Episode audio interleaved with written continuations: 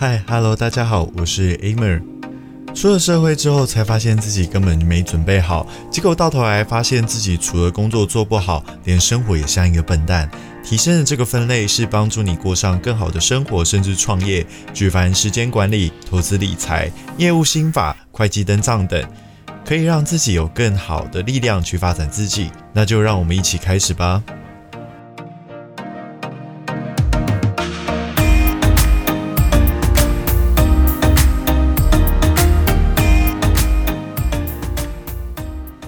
各位听众，早安、午安、晚安。今天是我们的 EP 十，哇塞，我们居然已经到 EP 十了。有钱跟你想的不一样的下半段，如果有在持续收听的朋友，会发现从上一集开始，声有点改变。对。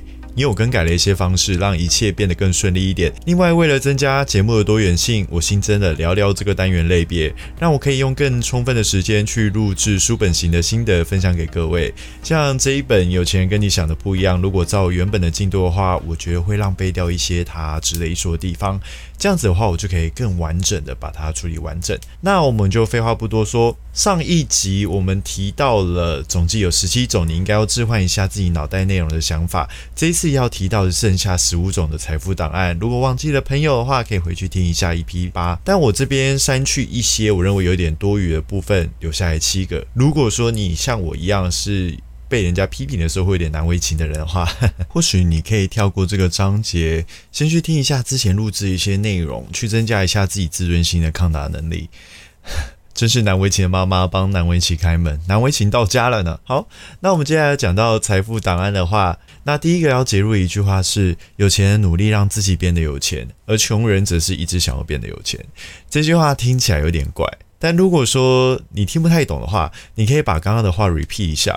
如果问大部分人想不想变得有钱，嗯，应该不会有人说不想吧。但是其实老实讲，大家并不想要变得有钱。为什么这么说呢？以下提供几个句子，你可能之前也有问过自己，你可以看看有没有符合以下讲的这些东西哦。万一我成功之后又失去一切怎么办？我永远不会知道别人是喜欢我还是喜欢我的钱，责任太大了。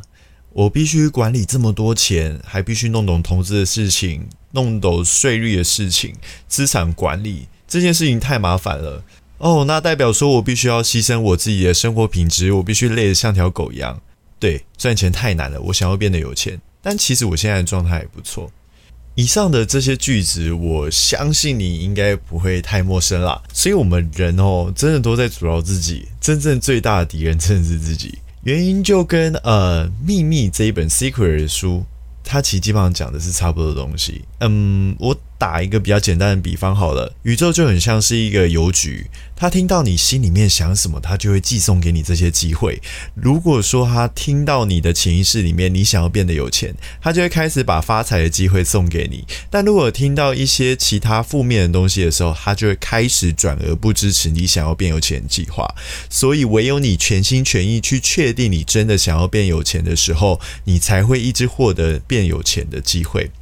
怎么说呢？我们很多时候都没有办法百分之百去确定我们自己真的很想变有钱，所以我们给自己的资讯永远都是混乱而且不断挣扎下去的。但其实答案就在你面前。如果说你没有身心合一的想要达到财富自由的状况，那你怎么会成功呢？所以你应该要把我想要变得富有，逐渐的变成我选择变成富有，最后最后变成我毫无保留想要变得富有。因为我想要变得富有，这句话其实翻译起来应该是：如果钱掉到我的头上，我可以接受哦。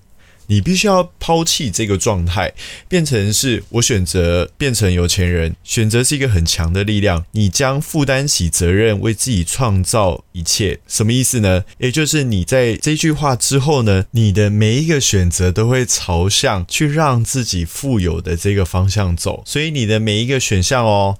都会让自己变得富有。接下来的话就是最后一个项目了。你除了要选择之外呢，你还要有一个更厉害的一个力量，也就是你必须要毫无保留贡献出自己，以达成富有的状态。这是一个战士、一个 soldier 的一个方式。你没有任何的借口，没有如果，没有但是，更不许失败。致力于某件事情的意思，有点像是你愿意付出一切去牺牲变得有钱。你需要更多专注、勇气、知识，还有专业，以及百分之百的努力跟不要放弃的态度。当然，还有一颗有钱人脑袋。你必须要在心里面相信自己有能力创造财富，而且完全值得拥有。那接下来第二句话要讲的是：有钱人想的很大，穷人想的很小。没看过十八的人怎么会知道十八的感觉？十八的笔怎么样摸起来都比较霸气吧？捧着两颗哈密瓜跟捧着两个鸡蛋跑起来，怎么样都是哈密瓜比较有感吧？好啦，你的收入跟市场认为你所产出的价值成正比。价值市场用四个因素去判断你的价值。供给需求、品质以及数量里面最大的挑战是数量，怎么说呢？这个数量解释起来很简单，就是实际上你把多少自身价值带进去里面，你一上面一次能服务多少人或影响多少人。拿讲师的这一块来讲好了，有些讲师喜欢一次教二十个人左右的小团体，有些喜欢讲一百多个人，但也有些人喜欢一千多个甚至一万多个。这些讲师的薪水有没有差别呢？其实是有的。想一想吧，如果你可以跟十个人收费，跟万个人收费，一定都是不一样的。即便你的收入可能比较低一点，但是这样加起来的话，你的总收入是会比较多的。这时候就会有人想问了，诶，奇怪，我哪里去找这么多人啊？那就回到刚刚讲到的一样啊，你如果能产出的价值够高的，那你何愁不会有这样子的数量而已呢？如果说你的服务永远都只能提供非常低廉的，那你也只能在市场里面只是一个低价供应链而已。所以，生命的使命之一就是要用更多的方式去分享你的天赋跟价值，也就是你要愿意玩大的啊。你最后才有可能成为那成功的那一个人。第三句话是：有钱人欣赏其他的有钱人及成功人士，穷人则讨厌有钱人以及其他的成功人士。呃，我觉得在台湾这个地方，其实很多是这样子的状况啦，尤其是我自己以及我自己身边的朋友。不过会发生这样的状况，我觉得其实是有点道理在喽。因为光是台湾部分的直销行销方式，就已经让很多人去讨厌有钱人了。哇，好棒哦！这是我们蓝钻经理，蓝钻经理今年年收入又过了两五百万哦。但实际上扣掉他的货品进价，加上自己总是要打开自用吧，可能就近百万而已了。这已经算是该产业非常顶级人哦。更别提下面的人在某些年度集会的时候，公司会提供一个跑车让大家在上面自拍，弄得好像是自己的跑车，或是其实是自己打工赚来的钱去度假，硬要用的好像是因为卖直销才达成的样子。我承认，在这样的环境之下，我也自己也受到一些干扰了。我也觉得这些人应该是假的吧。但如果发现他自己真的收这么多，我心里面会响起一个声音，觉得人家真是幸运，或是他一定是靠什么不正当的关系啊？但其实人家被背负着出货的压力以及痛苦，那些背后的努力跟背后的坚持，其实我们都不知道，只能看到对方得到的成果，并且嫌弃他们。如果我们一直停留在这个阶段，我们要怎么进步呢？让我们一起想一想，特别是我们都应该要去祝福我们想要得到的事物。好的，那接下来第四个结论的一句话是：有钱人永远大于他遇到的问题，穷人则永远小于。简单来讲，就是有钱人屁股吃得起超高效的泻药啦。我要变成一个有钱人，不是像想去公园散步那么简单，而是一个充满曲折、弯曲、障碍的道路，会让你人生充满皱褶。通往财富的道路通常会充满陷阱跟危险，所以大部分人不太喜欢走向这一条路，因为不想招惹那些头痛跟责任。穷人会去想尽一切办法去规避这些困难跟危险，一看到挑战就拔腿就走。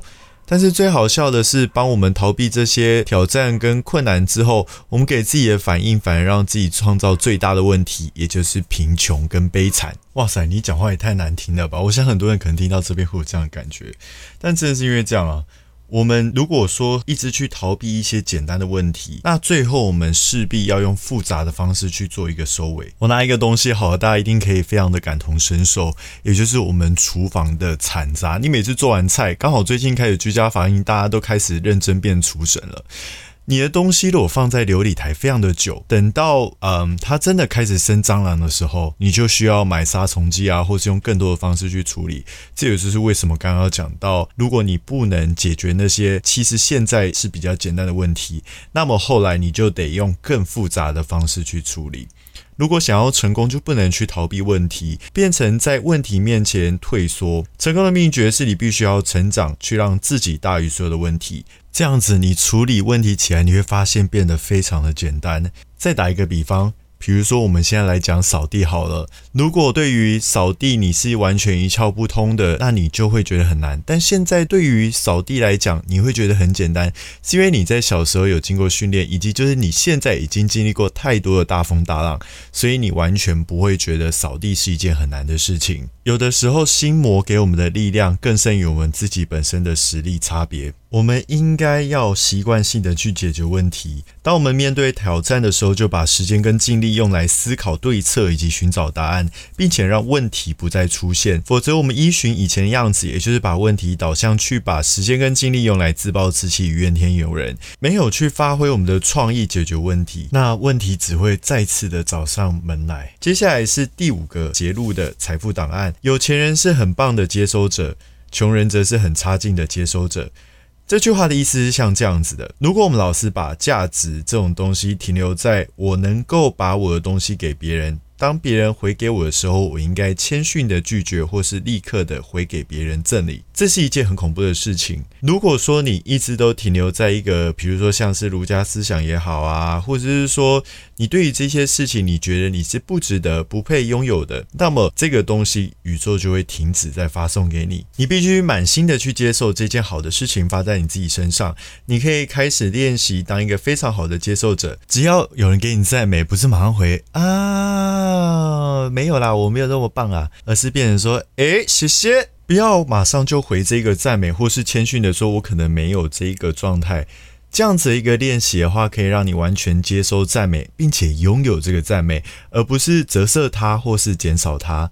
这个练习也能让赞美你的人感受到送出去的礼物没有被丢回来的喜悦。那另外一个练习的话，则是。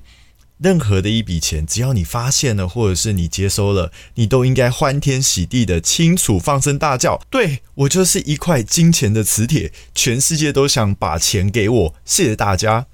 这个练习呢，适用于任何你收到钱的时候，包括捡到钱，对你没听错，捡到钱也是，还有收到礼金啊，政府退回来的税，领到薪水啊，还有你做生意的营收，你都要非常爽快的收下。毫不迟疑的感谢有这个机会，而且这也应该是你应得的。那么宇宙这个邮局呢，就会不断的把钱送到你的面前。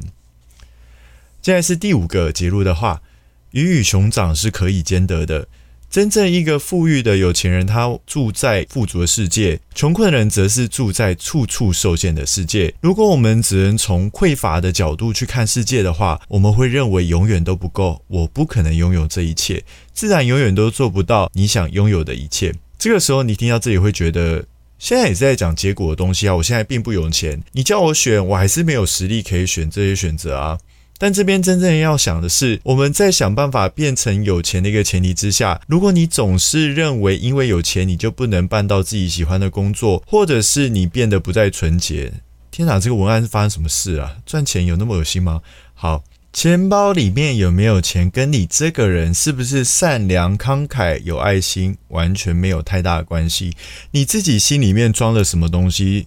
如果你装的是一个诚实、纯洁又有心灵深度的人，那么你的银行存款难道就应该变少吗？你会变成这样，也是因为你有一个二择一的想法，认为有钱人都是坏蛋啦。就像前面讲的一样，你已经被制约了。如果说你觉得哦，我觉得没什么关系啊，反正有钱人都是混蛋啊。如果你坚持要当一个还不错的人，但你又有这样的想法的话，那就行行好，别把你接收下来有害信念交给你的下一代。第六个，有钱人都很会管理他们的钱，而穷人真的很会搞丢他们的钱。哎，我必须再次声明哦，这句话不是我讲的。刚刚前面讲到一些很呛的话，都是来自于这本书。很多人会回说，嗯，我没有足够的钱可以管理，或是等我有很多钱的时候再开始管理。但其实老实讲，世界上的东西是等你开始管理之后，你才会很有钱。这句话，如果你没什么感觉的话，可以用另外一个比方来讲：一个体重严重超标的人说，诶。等我瘦下十公斤，我可以好好运动的时候，我就会开始运动跟节食了。这就好像你把马车放在马的前面，根本到哪里都动不了，必须先妥善处理所有的钱，你才有更多的钱可以管理。这边直接丢出一个很棒的想法：也就是金钱管理的重大秘密在于平衡。这句话什么意思呢？除了要把钱放进去存之外，你必须要再另外想办法在花费跟娱乐上面哦。因为人的本性是一个整体，不可能有人生命中一部分受到影响，但是其他地方都不动。有些人会一直存钱，他的责任感会得到满足，但他的内在灵魂其实一点都不满足。那么到最后的结果就是，生来喜欢找乐子的灵魂就会说：“我受够了，我需要得到一些关注，就会摧毁前面的人他所累积的结果。”但反过来，如果你花钱不再手软，你甚至会让你原本内在里面那个负责任自己做制造出一些状况，认为你不应该继续花钱。你花那些钱，你出现的会是罪恶感。可以的话，你可以把自己的钱分成好几部分。那这本书建议你把东西分成五个选项：一个的话是投资管理的金融管理账户，二是玩乐账户，三是基本需求账户，四是学习账户。五是付出账户比例是可以自己定的，不过大多数人在还没有接触到这本书之前，应该都会是把自己的基本需求搞得太大，比如说像房租啊、水电啊这些的。那千万不要气馁哦，因为我们这边的话就要开始着手进行。不过也希望你呢，在做这些事情之前，切记一件事情。你的金融管理账户跟玩乐账户也不要删减的太夸张，或是完全没有，宁愿呢你就直接从三十元开始，也就是说你金融管理的账户第一个月的话是三十元，那第二个月六十元，第三个月一百二十元，在下下个月就是我们两百四十元，以此类推。如果你有这个决心，把它当成是一种非花不可的钱的话，到最后面你就会发现，其实你每个月甚至可以存到一万元，而且你有这个能力可以支付这个项目。只要在于你一直有在意识到自己必须要不断的累积财富，那么你就会想办法去赚更多的钱。最后一个我最推荐的财富档案，这句话是：有钱人持续学习成长，穷人们则是认为他们已经知道一切。我一直想到，我之前有看过一个很厉害的主厨的特别专访。他说，一个再笨的徒弟他都没有关系，但是呢，他最怕遇见的就是聪明的徒弟。但是问题是，他在说这些东西怎么做的时候，他只会回答：“我知道了。”嗯，是的。还有，哎，我会。他永远不会说这些可以示范给我看，或者说我自己会做。但是问题是我有一些比较细节的东西想问你。我觉得人最恐怖的就是自己的骄傲，骄傲会阻止我们做很多的事情。我觉得这跟自信完全不一样哦。骄傲会让你觉得所有的事情你可以做得很好，不必再学习了。但是自信就不一样了。自信是你觉得所有的事情都不是难题，你会想办法去学习，或者是解决它。这是我们都必须要有的一个认知。如果我们都能做到，那我想这个世界所有出的难题，我们最后都一定能够学会，并且去处理这样子的事情。好的，以上就是这本书的内容了，希望你也喜欢。请记得，在你听完之后呢，你也可以去看看这一本《有钱人跟你想的不一样》，希望你可以在里面获得更多的东西。我最近很喜欢一句话：“只有你自己才能救你自己。”是我的一个朋友他在面临人生重大考验的时候获得的一句话。